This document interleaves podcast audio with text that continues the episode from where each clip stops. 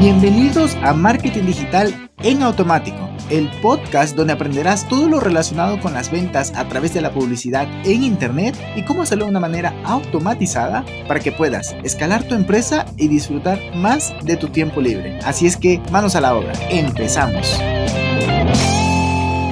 buenos días mis amigos, bienvenidos una semana más a este podcast, súper contento, súper emocionado, porque pues estas fechas, bueno, en fin, nos estamos acercando a diciembre y es uno de mis meses favoritos, lo disfruto un montón, pero también estamos entrando en octubre, octubre, donde en México se celebra el Día de Muertos, bueno, también en muchos otros países, y el año pasado me lo perdí, o sea, me perdí el salir a, a conocer la cultura, eso porque estaba trabajando en un Starbucks, en una computadora, este año no me va a pasar, así que me planificaré para poder ir y hacer alguna actividad que sea muy de México, pues. Además de comer pan, yo sé que comen un pan, no sé exactamente qué, pero comen un pan con, con una ay, no sé, con una bebida, pero pues se nota que no hice nada el año pasado, pero este año sí lo quiero vivir, así es que estoy contento porque eh, quiero ya empezar con eso, pero pues luego, luego. Eh, también porque octubre es el mes en el cual me convertí en vegano ya hace cuatro años aproximadamente, y también octubre se ha convertido en el mes en el cual defino metas y ya para diciembre, enero, cuando las personas están poniendo metas, yo, eh, según yo, según yo, ya voy tres meses adelantado, por lo cual un plan de 90 días previo a lo que la mayoría de las personas suelen hacer es algo súper interesante porque te da esa motivación intrínseca de que, ah, caray, vamos a darle, vamos. Porque, a ver, si bien es cierto, no estamos compitiendo con nadie y al mismo tiempo sí que lo estamos haciendo. En el mundo del marketing, por ejemplo, estás creando un infoproducto sobre, sobre fitness, pero hay dos o tres personas que también lo están haciendo. Ok, hay mercado para todos, pero si tú vas por delante, innovando, eh, creando mejores ofertas, aportando más valor, tres meses de trabajo de adelantado en comparación a los otros, definitivamente te va a dar una ventaja por lo que por eso me emociono.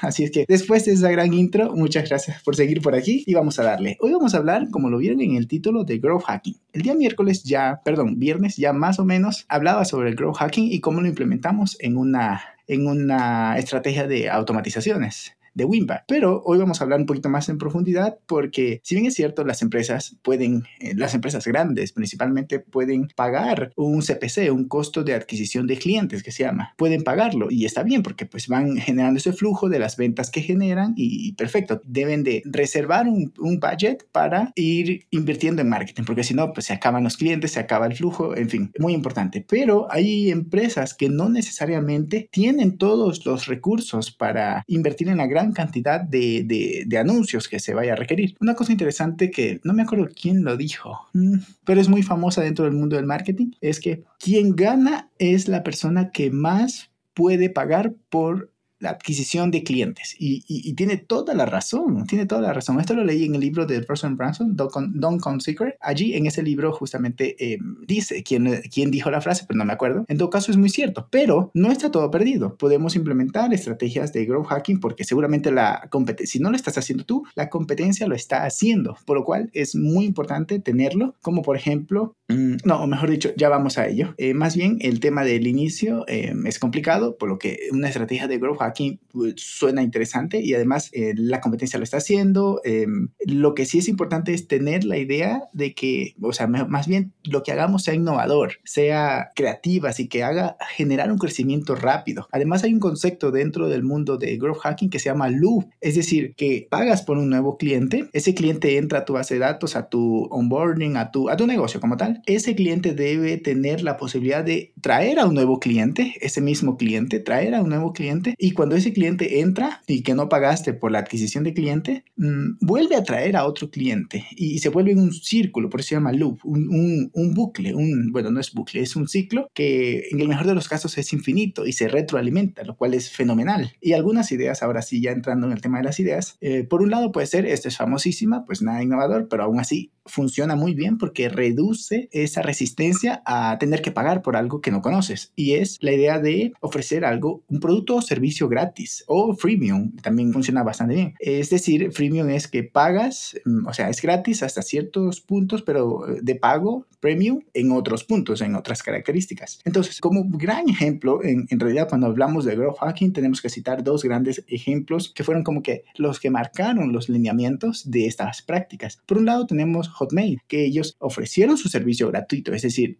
puedes crearte un correo gratis, creo que daban 7 gigas en, en sus inicios, que yo me saqué una cuenta hace muchos años y todavía la mantengo, la uso a diario, mejor dicho, y bueno, pues nada más para hacer benchmark. Entonces, em, el hecho de tener el producto gratis, el servicio en este caso, es maravilloso porque no hay barreras de entrada. Tú coges y te sacas una cuenta y la empiezas a usar ya mismo. Ah, que te pasaste los 8 gigas o actualmente quedan 15 gigas. Ah, ok, lo compras, pero ahí está el freemium, ¿no? Eso por un lado. Llegaron a 20 mil suscriptores nada más con esto, pero luego añadieron en cada vez que tú enviabas un correo a otra empresa, digamos a Yahoo o a otro proveedor, email service provider, entonces simplemente con eso, abajo en, el, en, el, en, la firma ponía, consigue tu Gmail Hotmail gratuito eh, dando clic aquí. Y así crecieron a millones de seguidores, perdón, de usuarios activos antes de que Microsoft la comprara. Y pues ya es otra historia, luego, luego. Programas de referidos también funciona muy bien. Y eso es lo que aplicamos el día viernes, que si no has escuchado el podcast, te recomiendo que lo escuches que hablamos, hablábamos de cómo crecer una automatización o más bien una base de datos y posibles clientes simplemente con una estrategia de referidos, aunque era más o menos referido, no exactamente, pero era un acercamiento a referidos y es una manera increíble de monetizar a tus clientes, es decir, que te traigan más clientes, maravilloso. Y por ejemplo, Dropbox, Dropbox también es un caso ya incluso muy famoso porque se lo toma de ejemplo, em, que lo que hacen es que, lo que hacen actualmente incluso, ¿no? Que te dicen, si tú invitas a tres, cuatro amigos, entonces te vamos a dar 250 megas adicionales a lo que ya tienes, 5 gigas, 10 gigas, y así puedes invitar a todos los que sea para que tu plataforma vaya creciendo. Y con ese incentivo, las personas se animan a invitar. También otra plataforma que me gusta mucho, que se llama TransferWise, eh, igualmente, ¿no? Tú puedes invitar amigos, TransferWise es como Pioneer eh, o Pay, eh, sí, ¿cómo es? Sí, bueno, Pioneer o, bueno, PayPal, pero PayPal no tiene servicios referidos, que yo sepa, pero sí Pioneer. Entonces, son servicios de, de bancos en línea, ¿no? Para recibir pagos a nivel internacional. Entonces, tú invitas a tres amigos, inician una cuenta y hacen su primera, mira, esto es muy interesante, no solo lo refieres, sino es que tiene que eh, activar su cuenta y hacer transferencias. Entonces, tú vas a recibir, no sé si 250 libras, pero pues, no, 50 libras, 50 libras que son aproximadamente 50 dólares. Mm, interesante,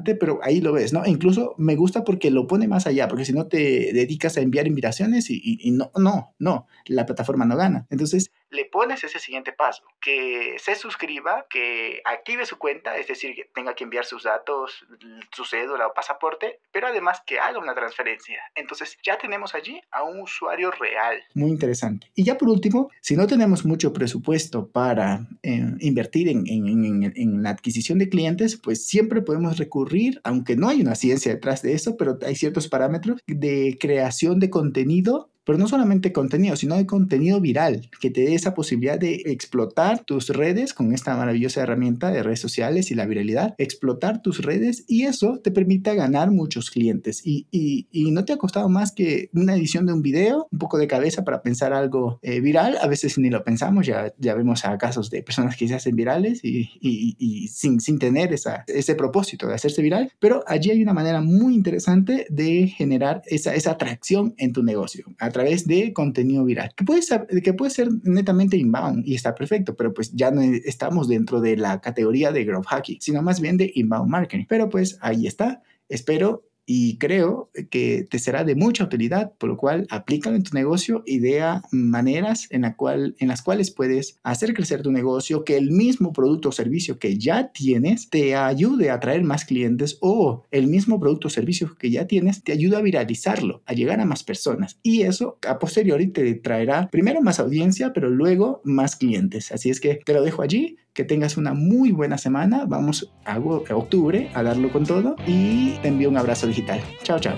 Y hasta aquí el episodio de hoy. Sé que esta información va a ser de gran utilidad para tu negocio, por lo que te pido que lo implementes y lo compartas con alguien que sepas que también le va a ayudar.